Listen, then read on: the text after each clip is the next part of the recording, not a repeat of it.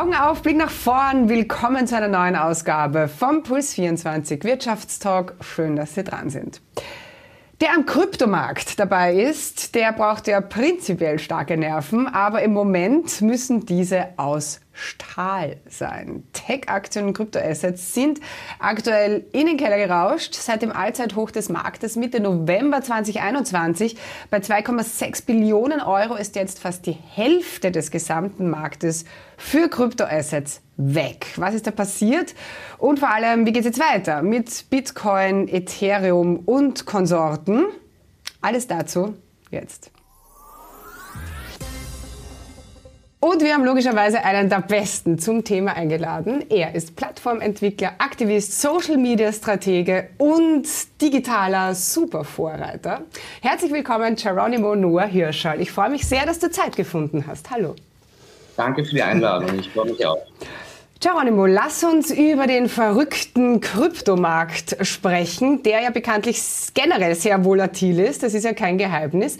Ähm, der letzte Einbruch war zwischen Mai und August im letzten Jahr. Da kam es ebenfalls zu einer Halbierung des Marktes. Was ist denn jetzt konkret anders und möglicherweise sogar schlimmer? Eins vorweg, äh, wie du schon erwähnt hast, äh, der Kryptomarkt ist aus drei Gründen so volatil. Einerseits ist er sehr klein, das heißt, wenige Marktteilnehmer können große Kursschwankungen äh, auslösen. Das zweite ist, er ist in geringem Ausmaß reguliert. Das heißt, wie du schon erwähnt hast, er ist verrückt. Das ist der wilde Westen des Investmentmarkts sozusagen. Und das ganze ähm, Kryptothema, die Technologie entwickelt sich gerade erst vor unseren Augen. Das heißt, die atemberaubende Geschwindigkeit der technologischen Weiterentwicklung hat auch immer Auswirkungen auf die Kurse der jeweiligen Kryptowährungen, die mit den Technologien verbunden sind. Diese extrem starken Schwankungen, die dadurch ausgelöst werden, können eben immer über 50 Prozent bis zu 70 Prozent sein. Und der Grund äh, ist, weil die Aktivitäten weniger Marktteilnehmer ganz, ganz große Auswirkungen auf den Gesamtmarkt haben. Gleichzeitig sind jetzt äh, zunehmend Finanzprofis in diesen Markt eingestiegen. Das heißt, der Bitcoin ist quasi ein digitales Gold, in das man quasi einen Wert äh, sichern kann, wenn die klassischen Märkte sich bewegen. Dadurch, dass aber diese Finanzprofis in allen Märkten unterwegs sind, hat sich jetzt auch noch eine äh, Korrelation zwischen traditionellen Märkten und dem Kryptomarkt ergeben.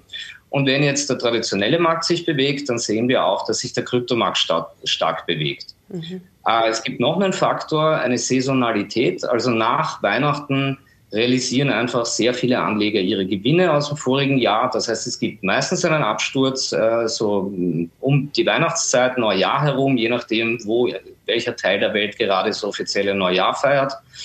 Und zusammengefasst kann man sagen, immer volatil, 50 bis 70 Prozent Schwankungen Tagesordnung und nachdem diese Märkte miteinander kommunizieren, haben wir jetzt auch nicht mehr diese, diese losgetrennte Situation wie noch 2017. Okay, ich habe momentan das Gefühl, dass die Anlegerinnen aber so äh, ganz besonders äh, die Krise haben. Was ist denn aktuell verantwortlich für die Kryptokurseinbrüche ganz konkret? Also ist es da, keine Ahnung, Russland-Ukraine-Konflikt, ist es die äh, Pandemie, die FED, was ist es? Ähm, ich persönlich habe äh, gar nicht so den Eindruck, dass es ganz besonders äh, krass äh, äh läuft, weil hm, wenn man jetzt mal schaut, in was man eigentlich bei Krypto investiert, dann gibt es auf der einen Seite ja diese ganz reine Währungsspekulation, die stark um Bitcoin herum aufgebaut ist. Es gibt aber ganz viele Coins, die eigentlich ein Investment in eine Technologie sind. Das heißt, es sind tokenisierte ähm, Aktien oder digitale Werte zumindest, bei denen man wirklich in die äh, Entwicklung einer Basistechnologie für äh, Krypto oder für Blockchain eigentlich, äh, eine Basis-Blockchain-Technologie investiert ist. Und wenn man mal äh, weg vom Markt schaut und tatsächlich schaut, was passiert eigentlich bei diesen Projekten, also wird hier viel programmiert, werden hier viele neue Applikationen auf den jeweiligen Blockchains ähm, äh, veröffentlicht, dann sehen wir eigentlich, dass wir in einer Phase sind, wo sehr viel Technologie entwickelt wird und wo es einen ganz, ganz starken Schub gibt, einen Innovationsschub, was Blockchain-Technologie, also dezentrale Systeme anbelangt. Mhm. Ähm, und diese äh, Marktsignale äh, Russland, China, äh, USA, da geht es viel stärker um die Regulierung.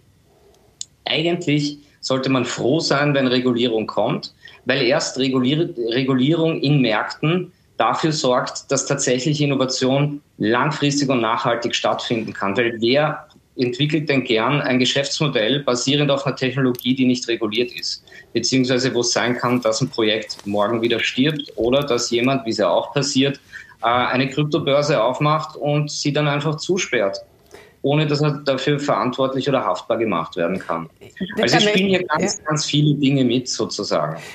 Ähm, ja. Bleiben wir, da noch, bleiben wir da noch kurz hängen. Es ist ja tatsächlich so, dass immer mehr Länder, keine Ahnung, Türkei, Indien, Russland, äh, einfach die, die Nutzung und Erzeugung von Kryptoassets ja komplett verbieten, eben weil es keine Regulierung gibt. Und auch die EU will jetzt viel stärker da durchgreifen und, und anonyme Kryptowallets komplett verbieten.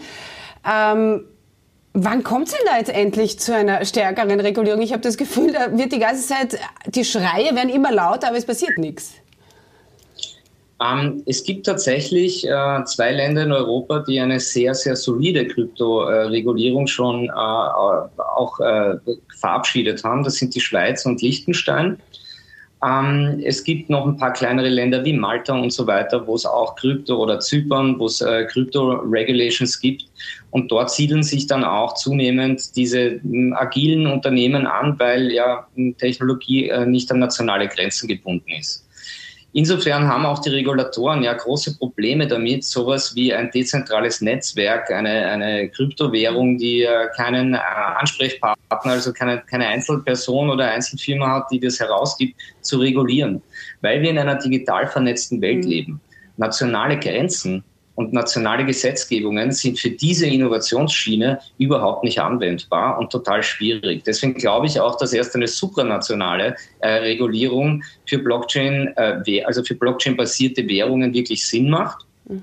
Ähm, und was du noch angesprochen hast, also die äh, Regulierung von anonymisierter Technologie oder anonymisierender Technologie, das ist ein Punkt. Da geht es um Geldwäsche, da geht es um äh, die Finanzierung illegaler Aktivitäten beziehungsweise auch äh, die ähm, ja eben äh, Geldwäsche. Äh, das heißt, über Krypto werden illegale Geschäfte bezahlt und dann versucht man sie in Fiat umzuwechseln, um das Geld dann irgendwo wieder anders anzulegen oder auszugeben. Ähm, das ist ein Punkt, äh, wo wir aus der ähm, äh, DLT-Community, also der Dezentralisierungstechnologie-Fan-Community, auch absolut dafür sind. Ähm, auf der anderen Seite sollte ähm, die, sagen wir mal, ähm, Unregulierung oder unregulierte Weltdiskussion äh, nicht davon abhalten, dass man sich als Gesetzgeber damit auseinandersetzen muss. Hier gibt es völlig neue Wertschöpfungsketten und es ist hinderlich, dass man sich dessen nicht annimmt. Es gibt hier noch einen zweiten Aspekt, warum sich die Regierungen auch so schwer tun, äh, hier ähm, sagen wir mal, Regulierung auf den Weg zu bringen, weil sie selber gerade erst forschen und entwickeln, wie sie Kryptowährungen für Zentralbankgeld einsetzen können oder ob sie selber äh, Zentralbankgeld auf Basis der Kryptotechnologie nicht ähm, herausgeben wollen. China ist da vorgeprescht, die EU forscht dran, die USA forscht sicher auch dran. Wir werden sehen, wo es hingeht. Mhm.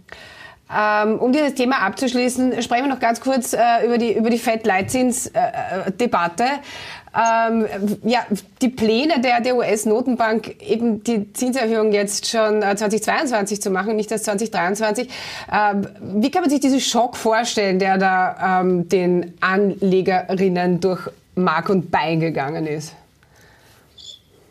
Ich schicke voraus, ich bin kein Finanzmarktprofi. Das ist nicht meine äh, Expertisendomain. Äh, ganz prinzipiell lässt sich sagen, wenn die Leitzinsen niedrig sind, ist das Geld billig. Das heißt, man kann sich günstig bei der Bank Geld ausleihen, um damit zu arbeiten. Äh, am professionellen Finanzmarkt bedeutet das, dass man sich sehr günstig äh, von Banken das Geld leiht und das dann in den Finanzmarkt oder in Aktien pumpt. Äh, Otto Normalbürger Anlegermarkt bedeutet das eigentlich das nicht, weil mir gibt ja als Kleinanleger die Banker Geld, damit ich damit spekulieren kann, sondern für uns Otto Normalbürger bedeutet es, dass wir mehr Geld haben, billiger Geld kriegen, um zu konsumieren. Das heißt, auf der einen Seite wird Geld in den Finanzmarkt gepumpt und es werden äh, Unternehmen stärker finanziert von institutionellen Anlegern. Ähm, und auf der anderen Seite hat der Konsument mehr Geld, um zu kaufen und damit die Wirtschaft auch mehr anzukurbeln. Wenn jetzt diese Leitzinsen ähm, erhöht werden, dann wird quasi dieser Geldfluss ähm, minimiert oder verringert. Das hat dann natürlich Auswirkungen. Erstens mal, ja, die Schockebene. Oh, wir Anleger kriegen unser Geld nicht mehr so billig, um weiter ähm, die Kurse in die Höhe zu treiben. Und auf der anderen Seite bedeutet es dann aber auch, dass die Psychologie überschwappt auf, den, äh, auf uns, äh, die Gesamtbevölkerung, und wird uns denken, okay, äh, wenn die Märkte hier jetzt nicht mehr alle in die Höhe gehen, dann könnten wir ja auch schlechtere Zukunftsaussichten haben. Und damit äh, kann es passieren, dass sich das gesamte Wirtschaftswachstum einbremst. Ähm, dieser Schock, ich glaube, dass das medial extrem übertrieben äh, so dargestellt wird. Im Endeffekt hat es bedeutet, man hat sehr billig ähm, in Aktien anlegen können oder in, in verschiedene ähm, Asset-Klassen. Ähm, man hat jetzt gemerkt, okay, hm, der Geldnachschub wird jetzt teurer. Das heißt, ich beginne meine äh, Kursgewinne zu realisieren. Das heißt, ich verkaufe die Werte, damit gehen die Aktienpreise oder die, die Assetpreise wieder runter. Und das sind normale Marktfluktuationen. Ähm, natürlich ähm, ist es ein Schock, wenn man geglaubt hat, dass seit 2008, seit 2008 leben wir in einer massiven Finanzkrise, in einer starken Schuldenkrise, in einer internationalen, alle Staaten sind überschuldet. Ähm, dass jetzt quasi diese Party, ähm, von der man eigentlich gedacht hat, dass sie 2008 schon endet, jetzt einem Ende näher kommen könnte. Mhm. Man wird sehen, wo das hingeht. Die Geldpolitik kann verhindern, dass sowas passiert.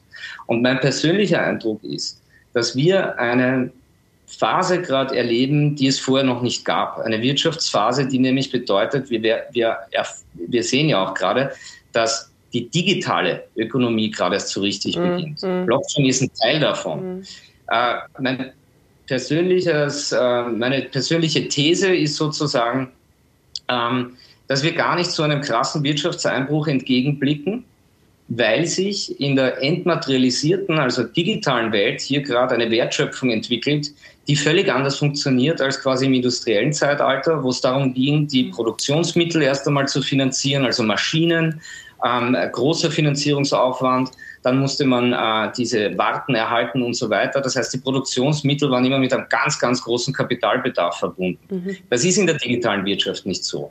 Jeder kann in die Creator-Wirtschaft einsteigen. Ich kann ein Computerprogramm entwickeln mit äh, zwei, drei Freunden, die da kompetent drin sind und daraus ein Milliardenbusiness machen, wenn dieses Programm von vielen Nutzern auch genutzt wird, weil es einen Mehrwert bietet. Äh, Geronimo, für alle, die jetzt äh, überlegen, in den Kryptohandel einzusteigen, äh, ich habe gelesen, es gibt weltweit über 200 Kryptobörsen, eben alles komplett unreguliert, unbeaufsichtigt. Wie investiere ich denn jetzt am besten in äh, Bitcoin und Konsorten? Also zuerst muss ich mal überlegen, warum man es tut. Dann gibt es zwei, zwei quasi große, große äh, Abzweigungen. Die eine ist, ich langfristig in diese Technologie investieren. Ich glaube daran, dass das bleibt und ich würde gern so äh, 99, 2000, 2001 das nächste Amazon, Google oder wie auch immer erwischen. Da ist äh, die einfachste, äh, der, der beste Weg. Man informiert sich ordentlich. Wie es die Investorenlegende Warren Buffett immer sagt, er investiert in nichts, was er nicht versteht. Das ist mal eine Faustregel. Das zweite ist, ähm, niemals mehr investieren, als man sich leisten kann, komplett zu verlieren. Das ist auch ganz wichtig, weil man dann psychologisch bei diesen Kursschwankungen viel ruhiger bleiben kann. Und das muss man auch tun, um da lang, mittel- und langfristig auch wirklich Profite einfahren zu können. Von der technischen Seite her, wo soll ich investieren? Welche Börse soll ich mir aussuchen. Es gibt sogar noch viel mehr als 200. Ich glaube, wir gehen schon in die Tausende rauf. Ähm, es macht auf jeden Fall Sinn, zu Börsen zu gehen, die reguliert sind. Das heißt, wo man weiß, wo sitzt diese Firma. Das ist ganz wichtig. US-amerikanische Börsen sind stark reguliert. Es gibt einige europäische Börsen, äh, Niederlande, auch in Österreich, auch in Deutschland, ähm, die reguliert sind. Ähm, da macht es auf jeden Fall ähm, ein bisschen ein ruhigeres Gewissen, ähm, würde ich sagen. Und das nächste ist, ähm, genauso wie auch mhm. beim Aktieninvestieren, ein bisschen diversifizieren. Es gibt die großen Namen wie Bitcoin, Ethereum, also die von Anfang an da sind und die auch noch immer hier sind. Das kann einem und auch schon ein, paar Mal für tot erklärt geben. wurden. Und dann gibt's Absolut, werden wahrscheinlich auch immer wieder für tot erklärt. Vielleicht hat sich das jetzt auch aufgehört mit Bitcoin, mit dem Tod erklären. Schauen wir mal. Ähm, es könnte aber auch heißen, wenn er nicht mehr tot erklärt wird, dass er tatsächlich stirbt. also wir sind in einem äh, Innovationsfeld, wo wir alle noch überhaupt nicht wissen, wo es hingeht. Ähm, man kann auch in Kryptotechnologien investieren, ohne direkt in Kryptowährungen zu investieren, indem man sich Unternehmen anschaut, die zum Beispiel Server dafür zur Verfügung stellen oder die, ähm, äh, äh, zusätzliche Dienstleistungen dafür anbieten.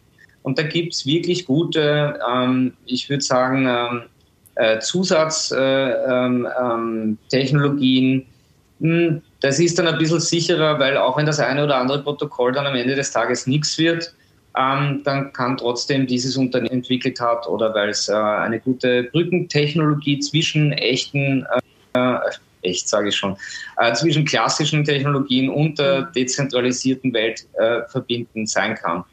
Es gibt in dem Bereich so viele Hypes, dass man äh, gut beraten ist, ähm, abzuwarten, ob aus einem Hype auch ein nachhaltiges Geschäft wird, eine nachhaltige Dienstleistung wird, ein sinnvoller Service wird. Ähm, also okay. bester Tipp ist, geht dorthin, wo es langweilig ist. Sehr, sehr spannend. Danke für diese tollen Einblicke. Vielen Dank. Äh, wir spielen zum Abschluss noch eine Runde Spam-Management. Ähm, einfach um dich ein bisschen besser kennenzulernen. Äh, äh, zuerst reden, dann denken. Spam-Management. Ich weiß, ich kann mich nicht mal mehr erinnern, wer es so getauft hat. ähm, Herz oder Hirn? Beides. Geht nicht. Das ist die einzige Regel in dem Spiel. Herz oder Hirn? Herz. Schenken oder verkaufen? Verkaufen. Heute oder morgen? Heute. Donald Duck oder Dagobert Duck? Donald Duck. No risk, no fun oder in der Ruhe liegt die Kraft? No risk, no fun. Gold oder Bitcoin? Bitcoin. Oh wow, Exit oder IPO? Zuerst reden, dann denken.